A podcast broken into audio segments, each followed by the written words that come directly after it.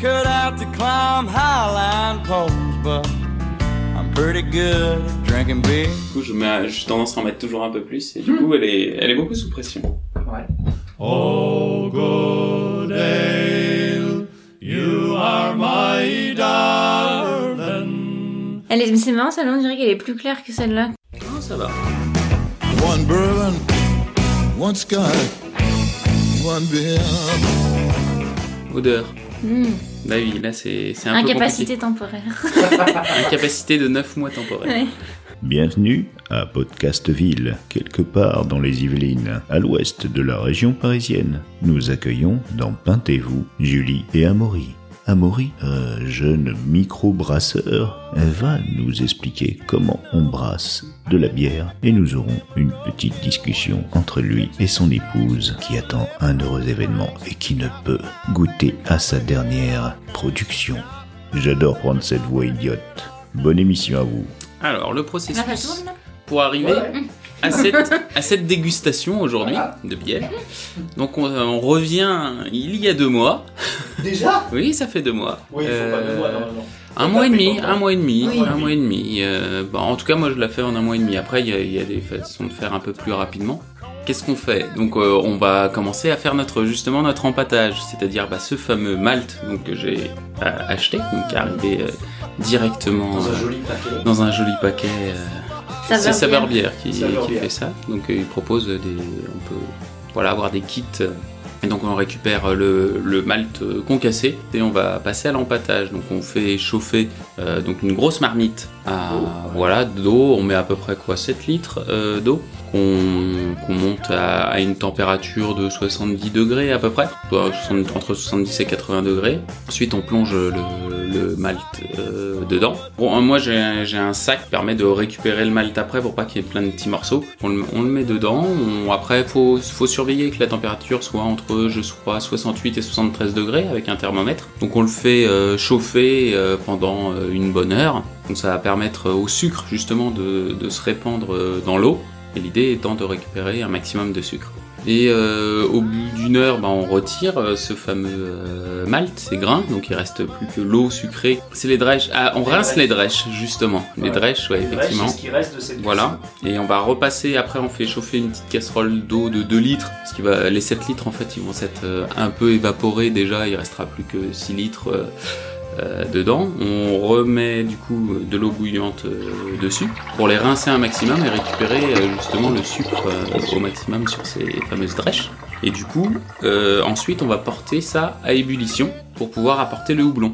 Là, gros bouillon, et ensuite, on va mettre une, une petite chaussette avec du houblon dedans.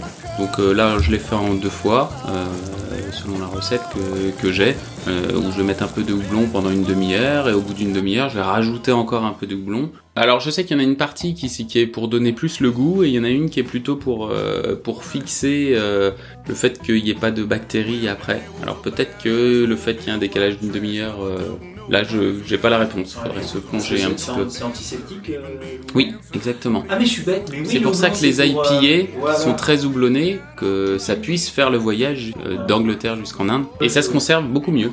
Donc là, on a reperdu encore un petit peu euh, un litre, un litre et demi euh, qui s'est évaporé à, à ébullition. Il va falloir euh, justement la mettre euh, bah, le liquide à fermenter. Et pour ça, il faut le redescendre en température assez rapidement pour justement pas qu'il soit contaminé. Là, on avait mis dans, dans une bassine d'eau froide avec des glaçons et on touille, on touille, on touille pour que ça redescende en, en température aux alentours de 20-23 degrés. Donc euh, bon, il y a une petite demi-heure de, de redescente en température le- assez rapide. Et après, on va justement mettre dans la cuve de fermentation, qui était la Dame Jeanne. On en profite pour euh, filtrer un petit peu, donc je mets euh, justement un petit chinois pour euh, récupérer les, les petites imperfections qui sont restées, les dépôts qui sont restés au fond. On fait passer ça dans un, dans la Dame Jeanne euh, directement avec un entonnoir. Voilà, on récupère à peu près euh, 4, 4, entre 4 et 5 litres euh, de bière. Et après, on va rajouter la levure dans la Dame Jeanne directement, qui va manger, on va dire, le sucre et le transformer en alcool en rejetant du gaz carbonique. On va, on va mélanger dans la Dame Jeanne à la fois euh, cette, euh, cette levure et on va mettre euh, au-dessus un petit bouchon avec un bec de cygne avec euh, un peu, un peu d'eau dedans, on appelle ça un barboteur, qui va permettre au gaz carbonique, ça va rentrer, quand ça va manger le sucre, ça va effectivement émettre du gaz carbonique et ça va vouloir sortir. Donc ça permet de passer à travers l'eau sans que l'air extérieur contamine la bière à l'intérieur. Donc ça va faire des, des, des petites bulles pendant... Même des grosses bulles. Parce que Des t'as grosses la bulles, restaurant. oui, oui, oui, c'était. J'avais dû mettre un peu trop de levure et euh, l'idée c'est de pas en mettre trop. Bah oui, du coup ça, ça, ça- ça- c'est même rentré dans le barboteur où j'avais, des- ça fait de la mousse en fait, ça fait des grosses bulles de mousse et ça on a mis un peu partout. Donc ça a pas fait sauter le bouchon. Effectivement, ça, on a, on a, on a eu du dépôt un petit peu partout et euh, au-dessus du barboteur. C'est pas grave. Selon la littérature, le mieux étant de, voilà, faut, faut que ce soit le plus lent, euh, le Ah. processus le plus lent. euh. Ce processus enclenché, bon, il se passe rien pendant une petite journée et dès le lendemain, normalement, déjà, on commence à avoir euh, justement ce, ce- alors ça s'appelle le glougloutage. Je sais pas si c'est le terme officiel, mais en tout cas, euh, sur les sur les forums, il y a plein de personnes qui ont peur parce que ça glougloute pas. Effectivement, c'est pas bon signe. Ça veut dire que la, la levure n'a pas pris. ou Les sachets de levure, il faut la conserver au frais en fait. Il faut pas trop qu'elle Et bien nettoyer sa Dame Jeanne. Exactement. C'est vrai qu'on en a pas parlé avant, mais euh, il y a euh, tout à nettoyer pour euh, pour pas avoir de contamination extérieure. Faut avoir bien dé- tout désinfecté avant. Puis là, on est parti pour euh, deux, deux, trois, trois semaines. Voilà, de fermentation. Voilà, de fermentation. Elle est plate quand euh, quand on arrive à la fin. Donc du coup, une fois qu'on arrive à- au bout de trois semaines, bah, on retire euh, le barboteur et le bouchon. Effectivement, on a une bière euh, donc euh, en alcool, mais effectivement sans pétillant, sans rien, une bière plate. Donc si on la boit, c'est comme si tu avais ouvert ta bière euh, ce matin et tu la bois ce soir. Qu'on va faire, c'est qu'on va la recarboner et pour ça, donc il reste toujours des petites levures à l'intérieur. On va rajouter un petit peu de sucre et on va la mettre en bouteille. On va ensuite fermer les bouteilles et donc le processus va continuer un petit peu pendant 2-3 semaines à moins grande échelle parce qu'on va dire qu'il y a une bonne partie du sucre qui a déjà été euh, été consommé. Même, ouais. Mais du coup, ça va mettre dans la bouteille euh, justement cette pression. On a pris des bouteilles avec un, un bouchon mécanique. J'avais une capsuleuse, mais j'avais toujours le doute est-ce que je l'ai bien capsulée? Parce que si elle est mal capsulée, bah du coup, ça va, on va, on va avoir une bière plate à la fin. Ah, C'est toujours un petit peu plus contraignant, alors que le bouchon mécanique est assez Hop là, simple. Une fois qu'on a rajouté ce sucre, donc soit en faisant un sirop de sucre où on mélange un peu dans la Dame Jeanne et on va euh, répartir tout ça dans les bouteilles, soit des petits morceaux de sucre qui étaient déjà pré précalibrés qu'on met dans les bouteilles. On, on fait le, le transvasement. Alors le transvasement a été un petit peu compliqué. Oui. Un système de, de pompe qui marche plus ou moins bien. Fini. Euh, voilà, donc maintenant, je- comme je- comme j'ai pris des, des tuyaux et tout ça, ce sera beaucoup plus, plus simple avec euh, des, en mettant sur des niveaux différents. Comme il y a un robinet en bas sur la nouvelle euh, cuve, j'aurais moins ce problème. Mais là, c'était dans une Dame Jeanne avec euh, bah, l'entrée, elle est en haut. L'idée, c'est de transvaser, mais de pas récupérer le dépôt. En bas, on a vraiment énormément de dépôts, des levures mortes, et donc il faut transvaser jusqu'à un certain niveau. Autrement, ça va faire beaucoup, beaucoup de turbidité et on va y à boire et à manger après Voilà. problème. Bon, ça fait un repas complet. Et donc euh, deux semaines après, donc là on a plutôt attendu euh, un mois parce qu'on est parti en vacances. Alors en fait quand on rajoute euh, généralement, euh, si on veut rajouter des arômes, c'est au moment euh, vraiment de la quand on fait chauffer, donc de l'empâtage. Au moment où on rajoute le houblon, et ben à ce moment-là on peut rajouter. Il nous propose aussi de dans, dans la littérature pareil de mettre de la cannelle. euh, c'est à ce moment-là si on veut préparer une bière de Noël par exemple, on va rajouter du chocolat, de la cannelle, ce genre de Le choses. café, là, comme. euh, Le café, voilà, je sais pas ce qu'il rajoute exactement. Ouais. Mais du coup, c'est à ce moment-là où on va mettre les arômes. Oui, là, j'ai vite Ah, d'avoir le dépôt, donc euh, elle est un peu plus trouble.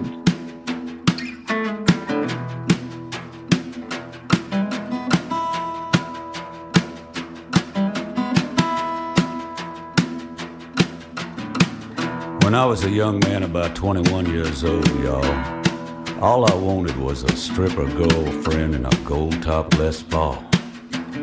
Be careful of the things you wish for.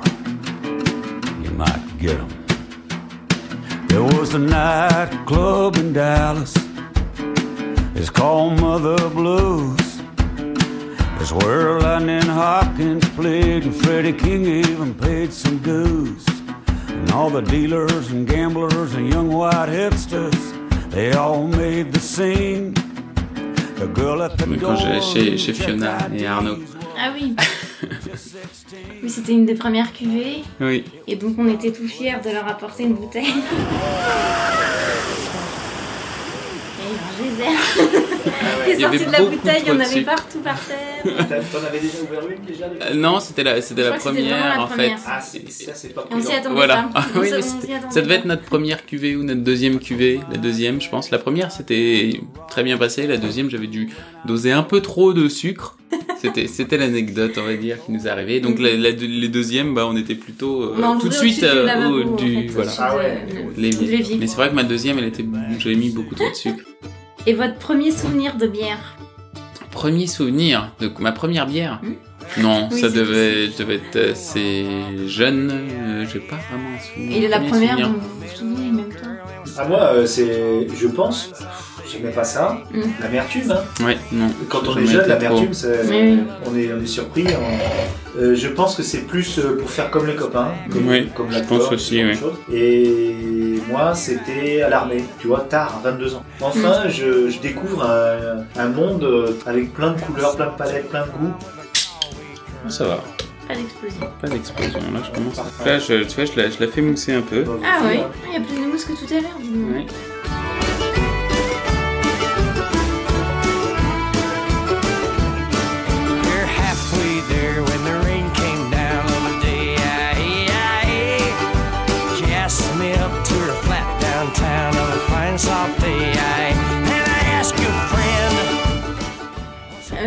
Je Le je m'en rappelle de deux.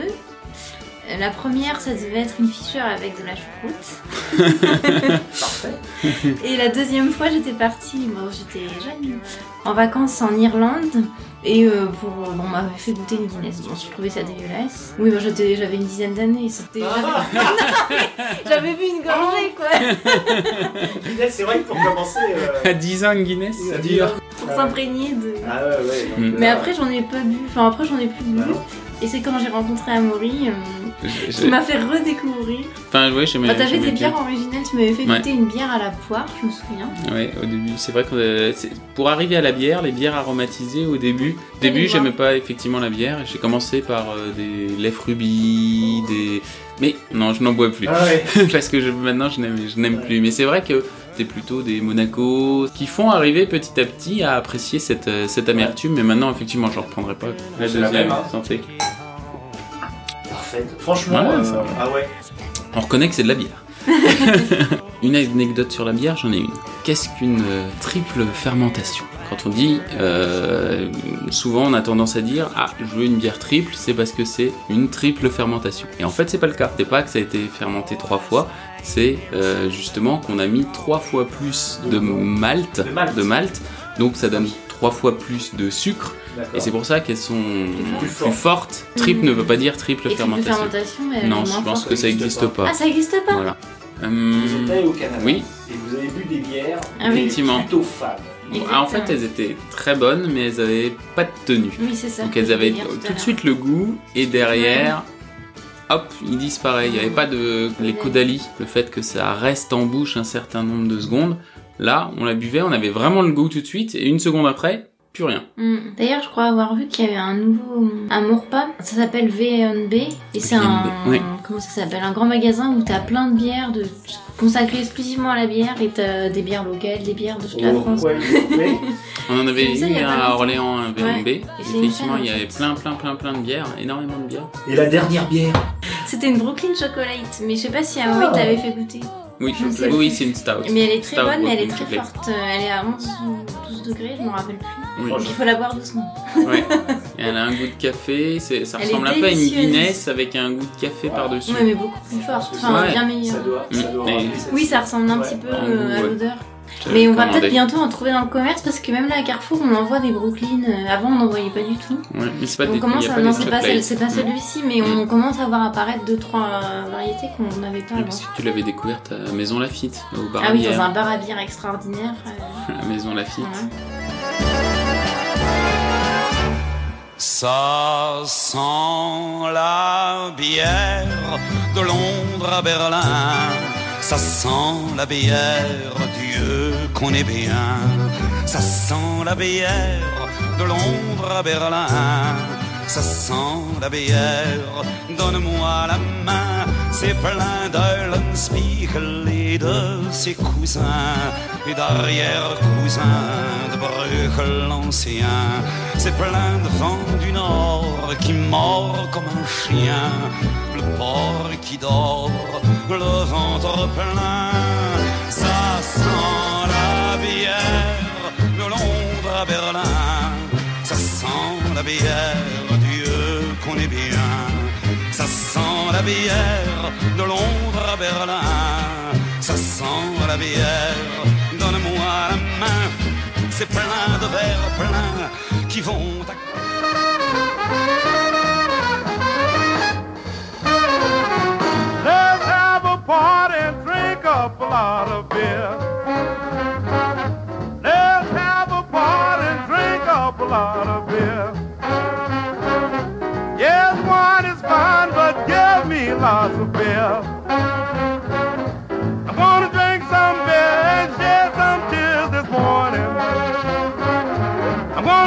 some beer till the rooster crows at dawning. Yes, wine is fine, but give me lots of beer. Drink it there. Well, in the evening, it there. Well, in the afternoon, it there. Yes, in the morning, it there. Yeah, in the spring, drink it there. Wine is fine, but give me lots of beer.